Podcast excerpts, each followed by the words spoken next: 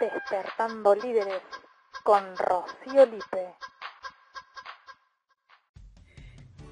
Te doy la bienvenida a Despertando Líderes, este espacio para despertar y potenciar nuestro liderazgo personal. Lo que vamos a hacer acá es contarnos alguna historia que nos inspire, con esa historia poder hacer una reflexión que nos sirva para nuestra propia vida y después vienen unas preguntas despertadoras que nos ayudan a, a seguir reflexionando, a sumarle cosas a nuestra vida. Entonces, vamos con el episodio de hoy. Mi nombre es Rocío Lipe y hoy te voy a acompañar con una historia que viene de la mano de la historia del episodio anterior. El episodio anterior habíamos hablado de J.K. Rowling, que es la autora de Harry Potter, de la saga de Harry Potter, que me inspira mucho, para, para ser sincera, por eso la elegí. Y dentro de su historia, ella, voy a rescatar lo principal para, para poder compartirte. Eh, para mí es una historia importante de resiliencia, porque ella eh, decide escribir fruto de un momento de inspiración. Eh, Harry Potter, empieza a aparecer en su mente Harry Potter y lo empieza a, a escribir y tuvo una, serie de sucesos en su vida desafortunados que eh, la alejaron un poco de su propósito de publicarlo, de seguir avanzando, de seguir escribiendo lo que hoy tenemos como la saga y se mudó de país, hizo un montón de movimientos en su vida, pero siempre tuvo como latente eso de poder escribir, de poder escribir Harry Potter, que era lo que venía empezando. Yo creo que siempre lo ha podido visionar, desde el momento que se apareció en su mente Harry Potter, es como que lo imaginó, como imaginó que es eh, lo que pasaba, cómo traducía eso que ella imaginaba a, libros. Y mm, en ese propósito de escribir, que se, se, conecta con su propósito de vida, ¿no? Poder escribir, eh, pudo visionar eso que quería.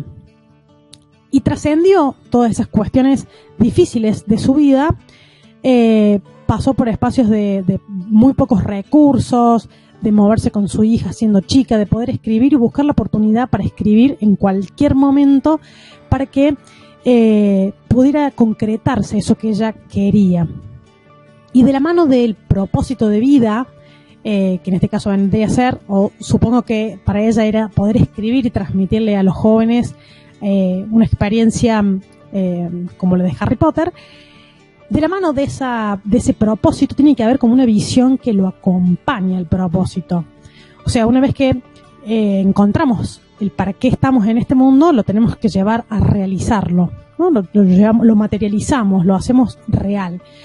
Entonces, el primer paso es poder tenerlo en mi cabeza, en mis pensamientos, poder visionarlo, hacia dónde voy. Y eso nos mantiene eh, este deseo de, de, avanzar en eso, nos da fuerza, nos inspira. Entonces, para mí, yo creo que eh, J.K. Rowling ha tenido esto particular de eh, poder visionar eso y sostener su compromiso de escribir pese a las circunstancias. ¿no? Jamás desistió. Y yo creo que eh, se, les han, se le ha presentado a lo largo de, esta historia, hasta que largó la saga, desafíos. La vida le puso en el camino desafíos probando de que realmente amaba hacer eso. La llevó al límite de decir, bueno, ¿querés hacer esto? Sí, sí querés. Entonces, mostrarlo con tus acciones. Y siguió escribiendo, siguió escribiendo, siguió escribiendo, hasta que concretó eso que deseaba. Entonces, también, aparte de resiliencia, eh, creo que la historia de J.K. Rowling también me inspira eh, la mirada con respecto a la visión, la mirada con respecto a los desafíos.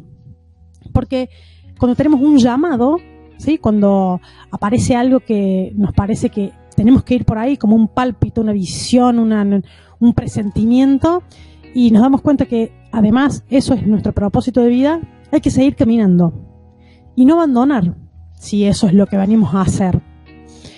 Siempre hay pruebas. Entonces, creo que lo importante de, de, caminar, de sostenernos en ese camino, es poder visionar hacia dónde vamos. Porque cuando encontramos o cuando podemos, eh, podemos eh, ver en nuestra mente ese lugar a donde queremos llegar, nos es más fácil trazar el camino. Porque si nos da lo mismo cualquier punto de llegada y cualquier mm, colectivo nos deja cerca en criollo. Entonces, eh, saber qué caminos vamos a diseñar eh, es importante, pero antes de diseñar el camino por el que voy a andar, tengo que saber a dónde quiero llegar. Y no perder de vista eso, porque eso es lo que nos mantiene en esa línea, en ese camino que vamos a hacer. Yo creo que JK Rowling lo ha hecho muy, muy bien a esto. Y lo que quiero traerte hoy es justamente que em, te animes, y también para mí, para cada uno de los que escuche, animarnos a que aparecen desafíos en nuestra vida que vienen a dejarnos mensajes, que nos vienen a, justamente desafiar, a ver si estamos en el camino correcto, a ver si esto es lo que venimos a hacer y cuánta perseverancia, cuánta resiliencia y cuánta mirada optimista le ponemos a ese desafío. Porque siempre tenemos dos caminos, al menos, que esto también lo hablamos en un episodio anterior, siempre podemos, siempre hay opciones. Podemos elegir un camino u otro. Podemos elegir seguir, seguir, seguir o desistir. Entonces, si vos crees que estás en ese camino, si vos crees que lo que estás haciendo es tu propósito de vida, te invito a reforzar esa mirada hacia donde querés llegar, eso que te inspira todos los días a decir hacia eso voy, porque este, este es mi razón de ser. Y que te acompañes con este pensamiento de cómo te ves en ese, en ese futuro, en eso a lo que querés llegar. Porque eso le va dando mensajes a nuestra cabeza de que se está concretando. Entonces, em, volviendo a la historia de JK Rowling, creo que lo más valioso que nos deja, además de la resiliencia, es cómo miramos los desafíos. ¿Qué actitud tenemos frente a los desafíos? Y mm, para esto, para trabajar los desafíos, creo que te pueden ayudar algunas preguntas despertadoras. Entonces, vamos hacia esas preguntas. La primera pregunta em, que se me disparó, siempre y cuando antes hayas podido definir tu propósito de vida, hayas podido definir hacia dónde, em, hacia dónde te dirigís en sentido amplio, digamos, a qué viniste a este mundo. Y puede que pasen dos cosas si definiste esto, que te sucedan desafíos para que te corras del camino porque no es eso que vos crees que viniste a hacer lo que realmente tenés que hacer o que sí es y tenés que ser resiliente con lo que va a pasar, con todas esas cosas que te suman para aprender lo que necesitas y concretar eso que soñas, eso que quieres. Entonces, lo primero para mí es decir, sí, yo sé qué es lo que vine a hacer al mundo. Y después, sí, visionarlo. Una vez que definiste qué es lo que viniste a hacer al mundo y lo estás visionando, la primera pregunta cuando aparece algún problema es identificar ese desafío. ¿Cuál es el desafío que tenés adelante hoy? Sea una situación problemática familiar, sea eh, situaciones externas, inclusive, y lo más probable es que puedan ser situaciones internas, ¿no? Que tengas conversaciones internas que te tambaleen, entonces, eso representa un desafío.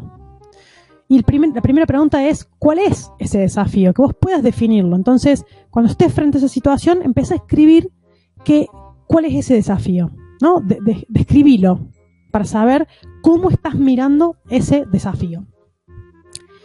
El paso que sigue, o la pregunta siguiente, eh, tiene que ver con qué aprendizajes anteriores tuviste en otros desafíos, en otras instancias de tu vida, que le suman al desafío actual. Porque seguramente pueden pasar al menos dos cosas.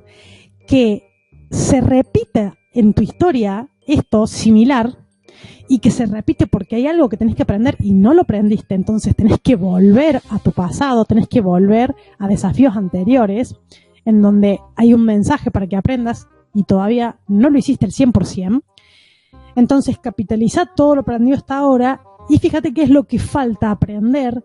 Em, observa cómo te vas a valer de eso que aprendiste antes para atravesar este nuevo desafío. Y una vez que pudiste em, concretar eh, los, el listado, por así decirlo, de, todos esos, esos aprendizajes que te van a ayudar a trascender este desafío, acompáñalo también con esta pregunta de cómo te vas a motivar para continuar en el camino.